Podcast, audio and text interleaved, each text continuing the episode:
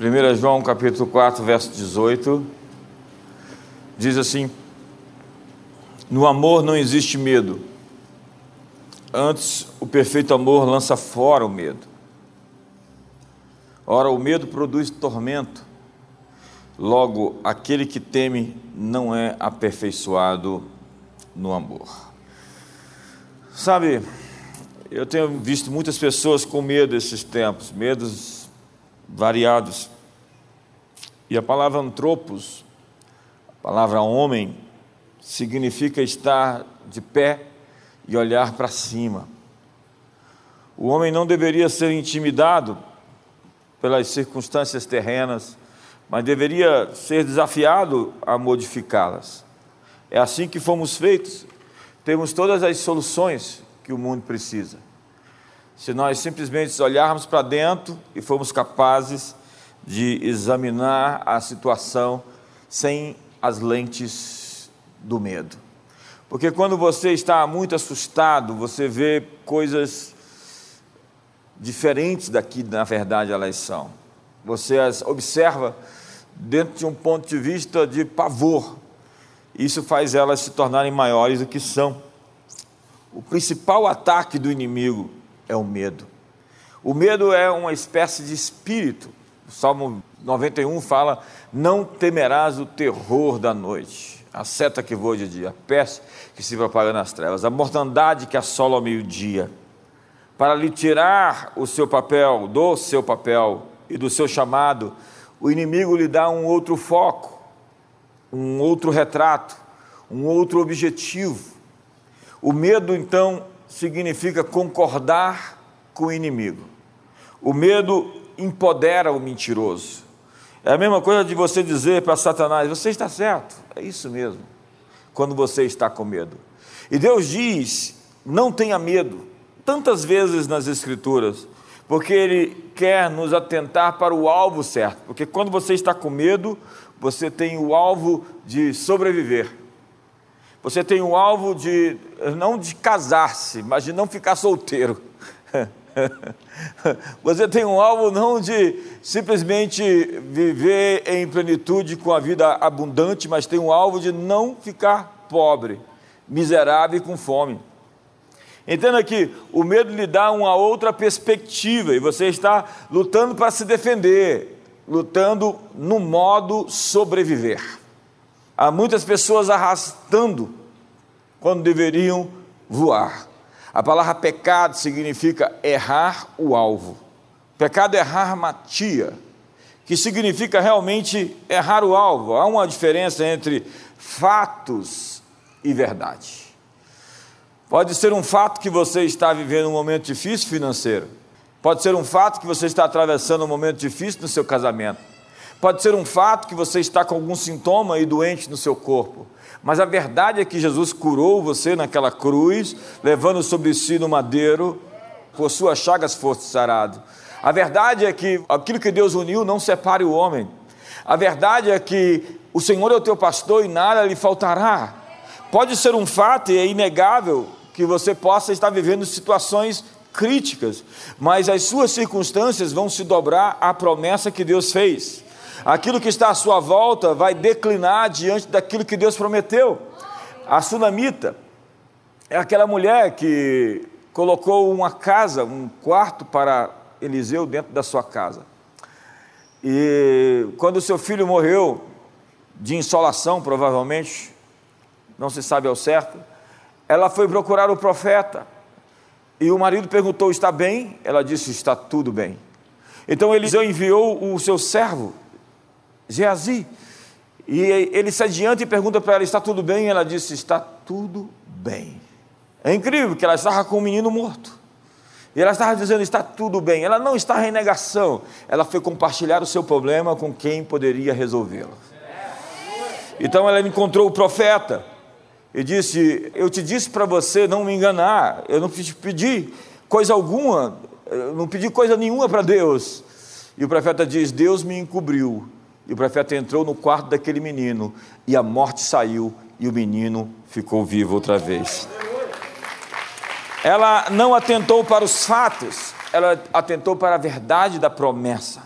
reconheça os fatos, mas diga a verdade. É fato, qualquer coisa que o Brasil esteja vivendo hoje, o mundo está estranho, o mundo está esquisito, mas a verdade é que, como as águas cobrem o mar, assim eu encherei a terra com conhecimento da minha glória, diz o Senhor.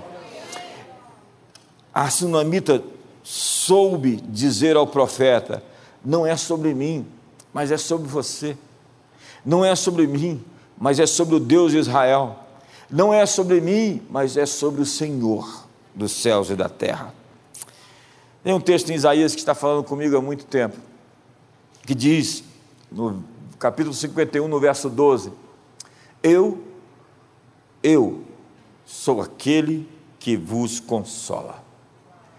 Quem, pois, és tu para que temas o homem, que é mortal, ou o filho do homem que não passa de erva? Quem és tu que te esqueces do Senhor, que te criou, que estendeu os céus e fundou a terra, e temes continuamente todo dia o furor do tirano, que se prepara para destruir, onde está o furor do tirano? Deus está dizendo: quem você acha que é para estar com medo? Por que, que você teme aquele que está prestes a morrer? Quem és tu que teme o homem mortal? E está dizendo: quem és tu que te esqueces do Senhor? Deus está dizendo: para você estar com medo, você precisa se esquecer quem eu sou. Você está com medo hoje, porque você se esqueceu quem eu sou. Quem és tu que te esqueces do Senhor? Você realmente acha que é sobre você? É sobre Deus. O Salmo 115 diz: Não a nós, Senhor, não a nós, mas ao teu nome da glória. Por amor da tua misericórdia e da tua fidelidade. É por amor ao teu nome, da tua misericórdia e da tua verdade. Porque se diriam entre as nações: onde está o Deus deles? O salmista faz uma oração incrível, eu gosto dele. Eu aprendi a ler com Davi, ele é meu professor. E ele está falando assim: Deus, não é sobre mim, é sobre ti. Ele está dizendo, é sobre o que vão dizer sobre ti, porque eu sou aquele que representa a ti. As pessoas me veem e elas sabem que eu sou um ministro teu, que eu creio em ti, que eu te sirvo, que eu respondo a ti, que o Senhor é o meu Deus. Então não é sobre mim, é sobre ti. Me dá a vitória, porque é sobre ti essa vitória. Me dá, Senhor, a cura, porque ela virá, se tornará um testemunho sobre a tua glória. Restaura o casamento e me dá o, não somente o suficiente, mas o mais que o suficiente para que eu possa abençoar muitos outros, para que o teu nome seja exaltado em minha vida. Quando você acredita na mentira, senhoras e senhores, você empodera o mentiroso. Se você sai de um momento de oração, depois de orar bastante, e você sai com medo, triste, você tem que rever que tipo de oração você está fazendo para Deus. Há pessoas que oram, e é incrível, elas se reúnem para orar, e elas voltam dali tão negativas, e eu fico questionando com quem que elas se encontraram. Porque quando eu me encontro com alguém realmente poderoso, eu saio dali poderoso, eu saio dali forte, vigoroso, entusiasmado. Há pessoas que saem depois de um momento de oração com crítica, é, as coisas estão ruins, vão ficar pior. É, realmente está muito difícil. Eu quero lhe dizer que você está orando numa zona cinzenta. E você está tendo encontro com os pensamentos dos principados e das potestades. Naquilo que a Benny Johnson chama no seu livro fantástico, O Intercessor Feliz. O intercessor tem que ser feliz. Cuidado com intercessores com cara de morte. Você já viu aqueles profetas que você olha para eles e já fica assustado. Não deixa ele profetizar para mim, não, que é hoje. Fuja deles. Eles estão orando na segunda dimensão, na dimensão dos problemas, na dimensão dos principados e potestades, na dimensão do mal. Eles não estão no terceiro céu, ouvindo Deus, ouvindo as soluções, ouvindo as respostas. Eles estão ainda na esfera das crises. E eles, pior, se acham. Eles têm uma cara de espiritual superiores a nós, mortais. e eles nos olham de cima para baixo, do tipo, é, você tem que melhorar. Joel capítulo 3 diz: proclamai isso entre as nações, apregoai guerra santa e suscitai os valentes. Onde estão os valentes aqui hoje? Me ajuda aí. É, vai melhorar. Cheguem-se, subam todos os homens de guerra. Quantos homens de guerra vão subir em nome de Jesus? Eu sinto que o seu ânimo está melhorando. Forjai espadas das vossas relhas de arado e lanças das vossas podadeiras. Diga o fraco. Diga o fraco. Diga o fraco. Eu estou me sentindo forte. Eu começo a me sentir forte quando eu afirmo para mim. Entenda, isso é pura neurociência. O seu cérebro precisa ser convencido. Ele acredita naquilo que você conta para ele. A história que você conta para o seu cérebro, ele acredita e produz as reações químicas que vão intoxicar seu corpo ou que vão encher seu corpo de felicidade, de dopamina. A história que você conta para você, você convence o seu cérebro. Então, se você está convencido que o mal é poderoso, que o inimigo vai vencer, o seu estado mental vai encher o seu corpo de uma série de substâncias que vai levar você à depressão, à tristeza, à angústia. Mas quando você se convence que o Senhor está no trono, apesar de todos os inimigos que estão se levantando, e que Ele ri e zomba dos juízes e dos príncipes da terra, quando você está convencido de que Jesus tem a palavra final, que Ele é o Cordeiro de Deus que tira o pecado do mundo, e Ele pode abrir o livro e desatar os seus selos e levar a história ao seu ponto final, quando você está convencido que todo joelho se dobra e toda língua confessa que Jesus Cristo é o Senhor para a glória de Deus Pai, então vocês tem uma nova mentalidade, você tem um novo, um novo pensamento, e apesar de se sentir fraco, você começa a afirmar para você que você é forte, apesar de se sentir fraco. E ao dizer isso para você, o seu cérebro fica convencido que você é forte. Daqui a pouco eu vou ver você voando por ali.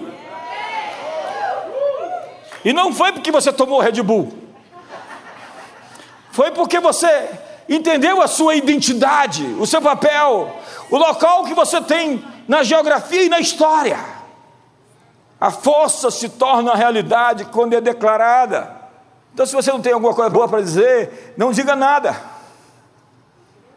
Eu sei que tem pessoas que abusam disso, mas quando Deus te chama para uma batalha, é porque você está equipado para a vitória.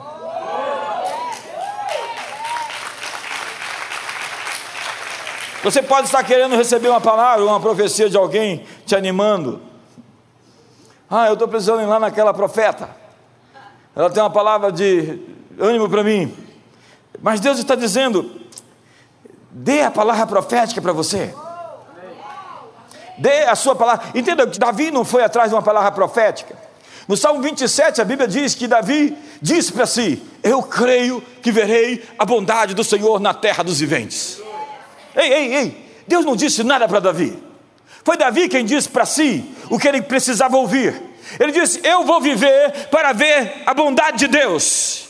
E eu não vou ver a bondade de Deus no céu simplesmente, eu vou ver a bondade de Deus na terra dos viventes. Enquanto vivo aqui nessa existência, eu vou ser marcado pela abundância do seu amor, da sua alegria, da sua paz, da sua verdade e da sua vitória. Me ajuda aí, diga o fraco.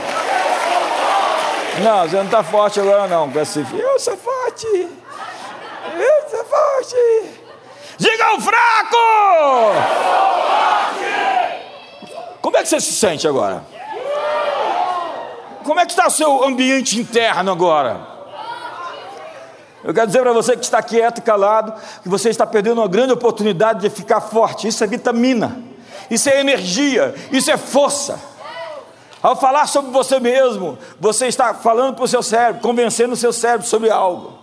Por isso que a Bíblia diz: Eu criei e por isso falei, por isso nós cremos e por isso dizemos. Nós não vivemos por vista, nós vivemos por fé.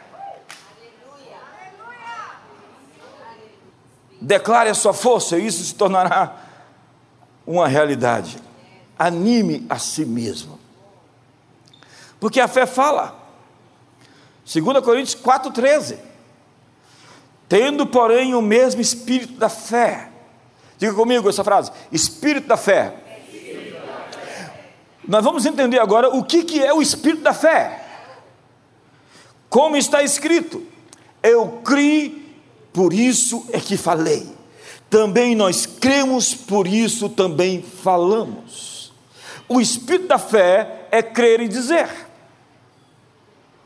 O Espírito da fé é Jesus que diz: se você for capaz de olhar para aquele monte e dizer a ele, erga-te e lança-te ao mar, e não duvidar no teu coração, tudo o que você disse se fará. Ele está dizendo: creia e diga, convença seu cérebro, convença a si mesmo, tenha confiança. Quando você começa a se, se sabotar com suas próprias palavras, com seus pronunciamentos, você começa a perder sua força e você começa a derreter.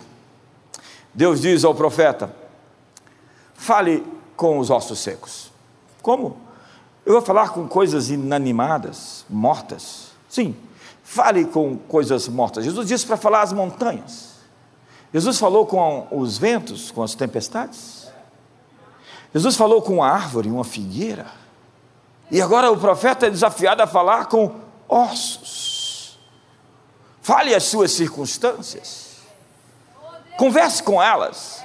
Diga, vocês vão se dobrar ao nome poderoso de Jesus Cristo.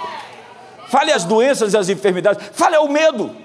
Fala, olha, medo, eu não vou mais conversar com você. Nossa conversa acabou. Ossos secos são um fato. Mas Ezequiel Faça o seguinte, profeta: fale a verdade sobre os fatos, que apesar de mortos e secos, a sua palavra profética vai agitar, ativar, acordar aquilo que estava morto na sua vida e vai pôr de pé um exército invencível. Fale com o seu corpo adormecido. Fale para si mesmo: eu sou forte. Deus está falando, diga o que eu estou dizendo e veja o que eu vou fazer. Algo acontece quando você transforma o medo no seu alvo. Anime a si mesmo e veja o que Deus vai fazer. Sabe, Efésios 6, verso número 10 diz: Sede fortalecido no Senhor e na força do seu poder. Como eu posso ser fortalecido em Deus? na força do seu poder. Ele explica: pegue a armadura de Deus, o cinturão da verdade, a couraça da justiça, o capacete da salvação, o escudo da fé, os calçados de preparação da paz, espada do espírito. Não há um armamento para as costas, porque dar as costas e fugir não é uma opção. Retroceder não é opcional. Nossa visão está para frente, é para lá que estamos indo, para o futuro. 1 Samuel capítulo 30, verso 6 diz: Davi muito se angustiou. Olha só o ambiente. Os amalequitas tinham entrado dentro do arraial de Davi e tinham queimado tudo, posto fogo em tudo e roubado tudo.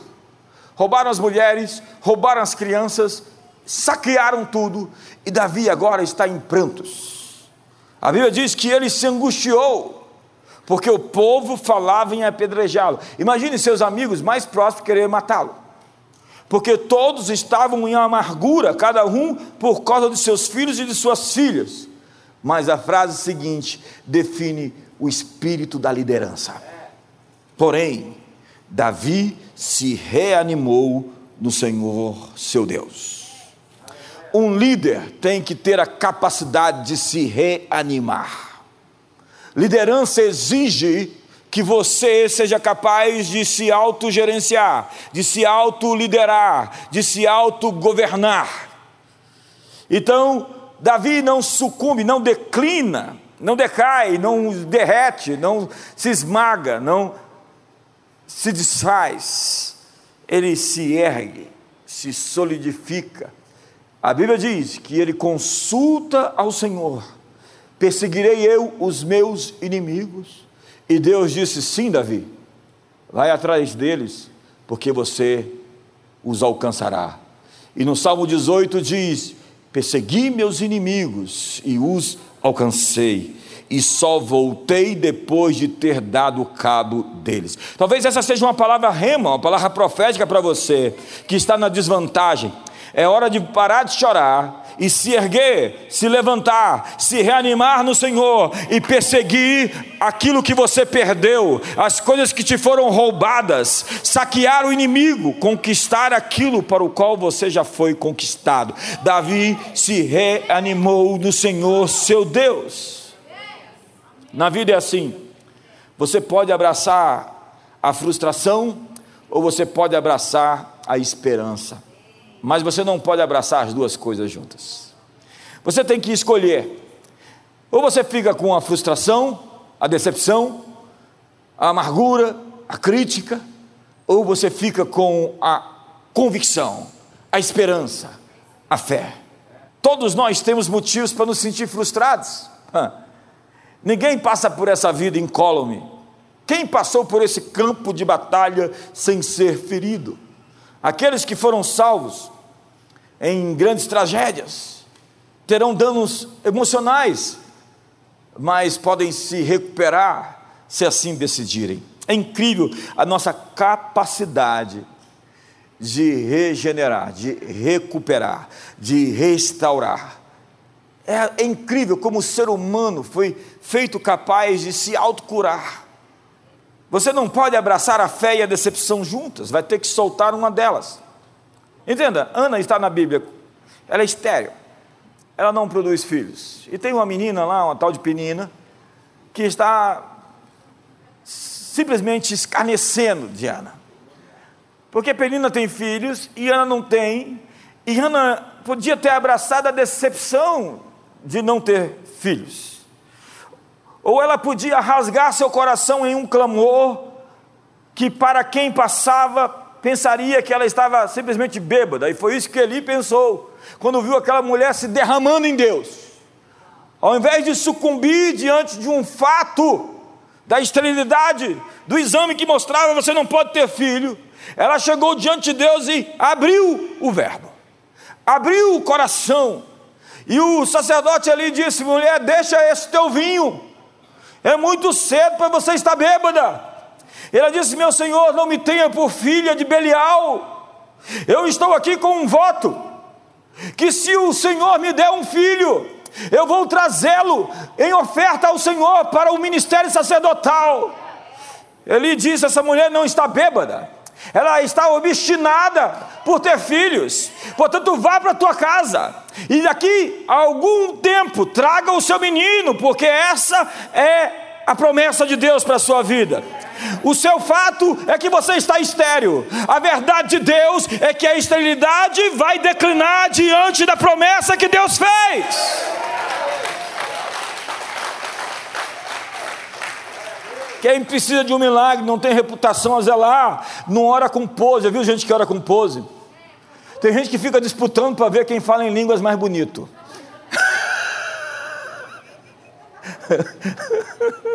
É, é, foi sem graça, eu acho. É, é sem graça quem tenta orar para tentar impressionar os outros. Se você basear sua vida em um acontecimento trágico, ele vai reger seu foco e desviá-lo dos planos de Deus. Tem gente que tudo que passa pela vida tem esse viés, dessa dor, dessa perda, desse trauma. O fato de ter um traidor no seu time não tirou Jesus do foco. Imagine Jesus mudar a mensagem dele porque sabia que tinha um cara ali. Não, a mensagem de Jesus era a mesma, apesar de saber que tinha alguém ali que botava a mão no seu prato e queria estender a mão contra ele. Tudo o que acontece foi enviado por Deus ou será usado por Deus. Então seja guiado pela convicção da sua bondade. O apóstolo Paulo fez uma declaração aos crentes da Galácia: no devido tempo, nós colheremos se não desfalecermos. Adversativa. Na verdade, o que Deus acusa é: você vai receber o que eu lhe prometi, se você não desfalecer no caminho, se você não desistir na estrada. Existe uma condição para você receber o que eu tenho para você. Mantenha-se firme, não derreta. Cada semente tem uma data de vencimento. E muitas das sementes que você semeou anos atrás estão na época de colher agora. Ei, ei, profetiza, profetiza. Está na hora da sua colheita. Diga o fraco. Diga o fraco. Diga, minha colheita está a caminho. Então abra um sorriso e receba as promessas e as bênçãos, o favor do Todo-Poderoso. A admoestação de Paulo é não desmaie. O significado hebraico transmite um nível de frustração de quem quer, mas não deveria jogar a toalha. O atraso não é realmente um atraso, é uma situação do tempo de vida, o tempo certo, o tempo do cumprimento. A mesma coisa que você está procurando, está procurando você, e Deus já marcou esse encontro. Ei, solteiro, tem alguém procurando um solteiro, uma solteira? E Deus marcou esse encontro. Por favor, vá a Ele, encontre essa pessoa. A mesma coisa que você está procurando, está procurando você. Você foi atualizado e autorizado a passar de fase. Hoje Deus lhe comanda a deixar de rastejar para começar a voar, porque Deus está lhe dando as suas asas. Diga ao fraco, Diga ao fraco.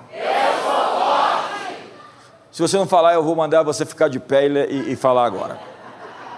Eu estou olhando para você, moça. Você não falou.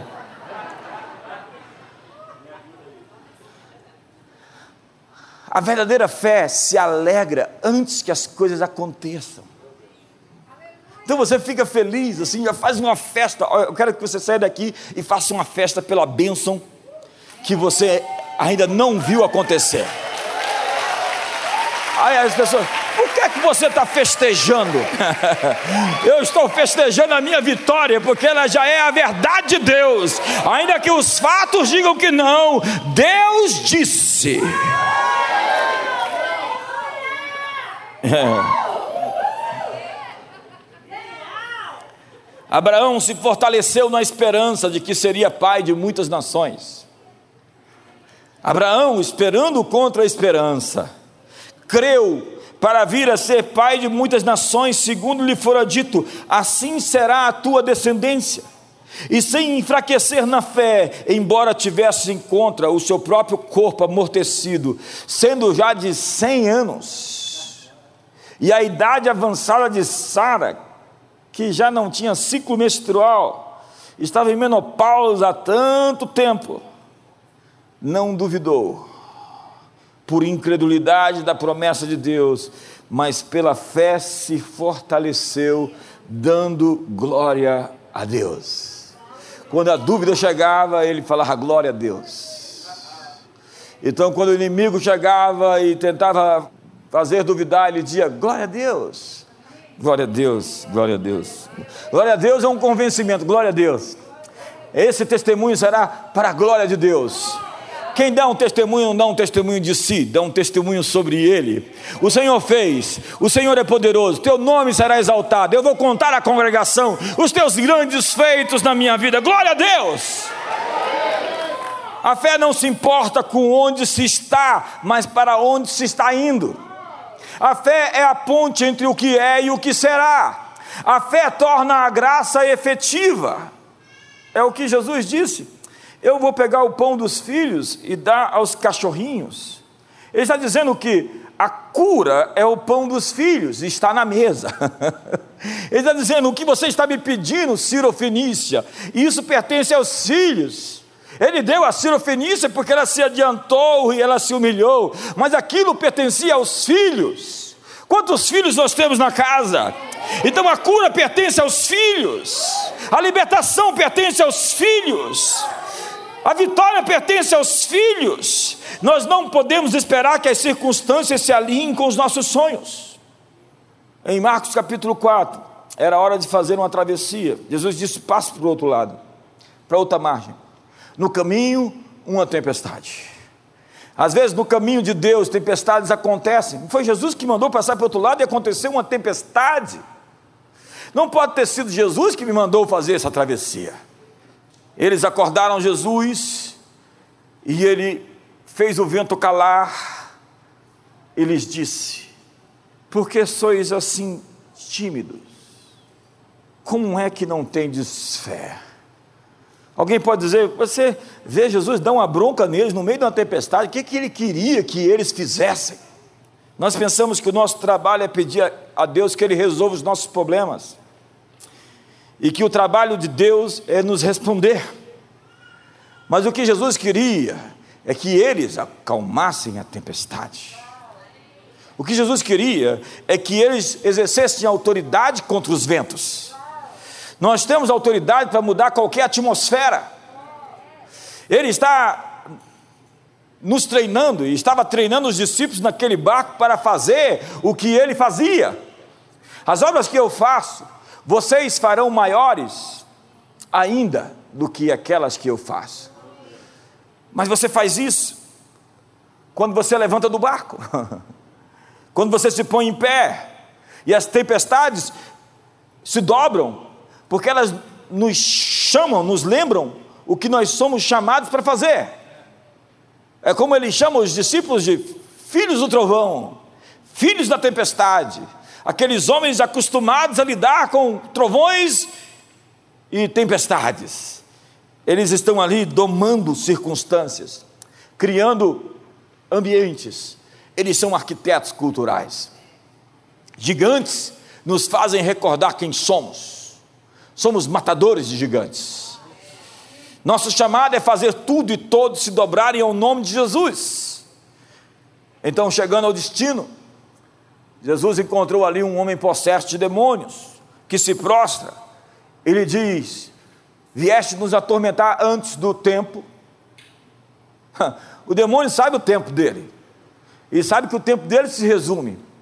E ele estava questionando por que, que Jesus estava ali naquela hora. E Jesus disse: Cala-te. Ele não faz entrevista com o demônio. Ele não pergunta de onde o demônio veio, nem para onde o demônio vai. Ele simplesmente dá destino ao demônio. Ele não fica com bate-papo, né? Você sabe, eu ia fazer uma crítica, mas não. Eles o viam como um endemoniado. Jesus o via como um missionário. É incrível, porque Jesus, logo depois de libertar aquele homem daquele tanto demônio, diz: Vai agora e prega o evangelho para a tua família, onde você estiver. É incrível aquela mulher que tinha tido cinco maridos, e aquele que estava agora com ela não era seu. Jesus disse: Olha, a chave de Samaria eu dei, para você, vai ali e anuncia. Ela foi lá e pregou para todos, e trouxe uma multidão para Jesus. É incrível que Jesus possa usar esse tipo de gente que muitos de nós entendemos que sejam a escória. Deus entregou as chaves de Decápolis, as chaves de Samaria para pessoas estranhas. Deus continua usando pessoas bastante estranhas. Diga para a pessoa do seu lado: Deus usa muita gente estranha.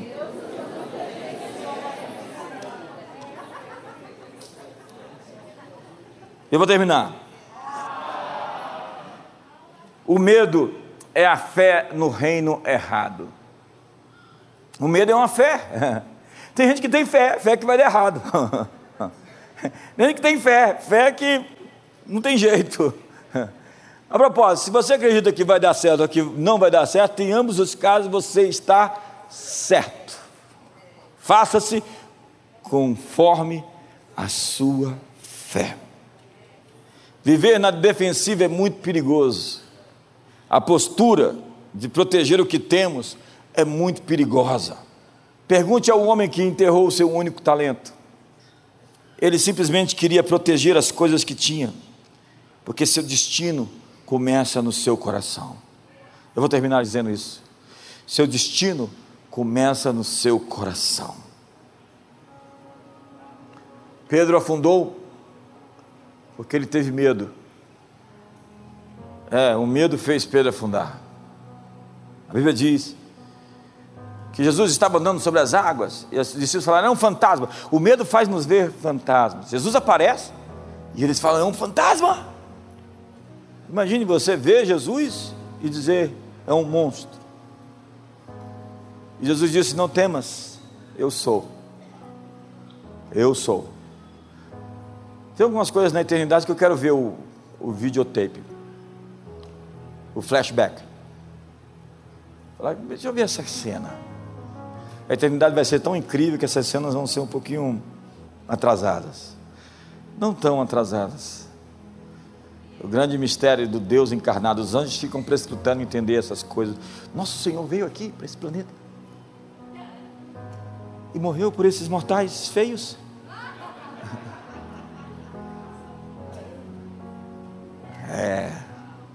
Mas amados, ainda não se manifestou o que havemos de ser.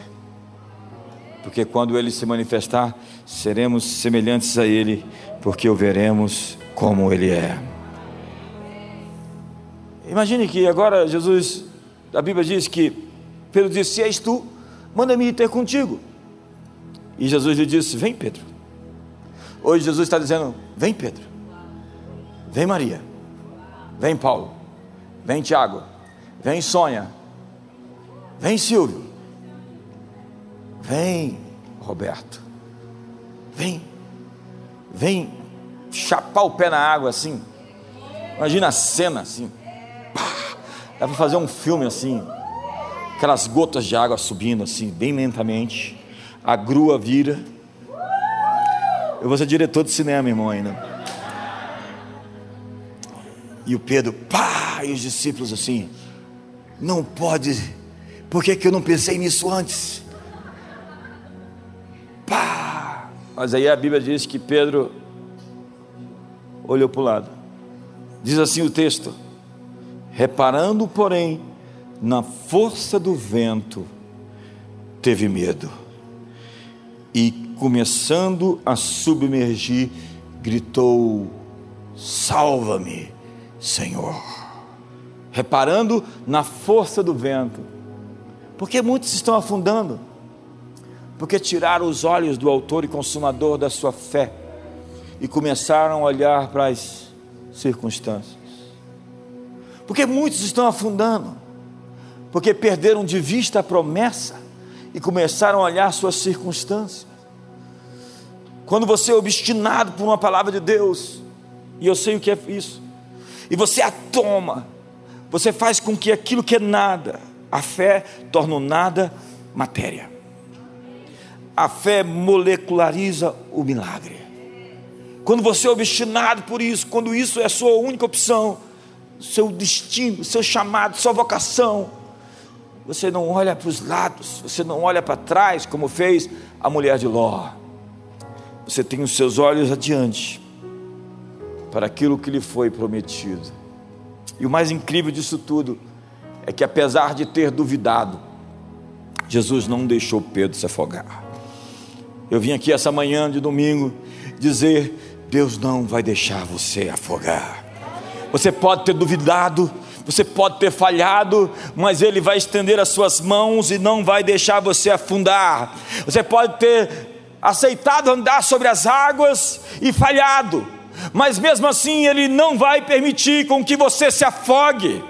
Ele vai estender suas mãos poderosas e vai colocar de pé outra vez, e Ele vai te levantar para um novo tempo, uma nova estação, uma nova época, uma nova década, um novo ano, uma nova vida, uma vida plena, abundante e vitoriosa. Diga o fraco, diga o fraco.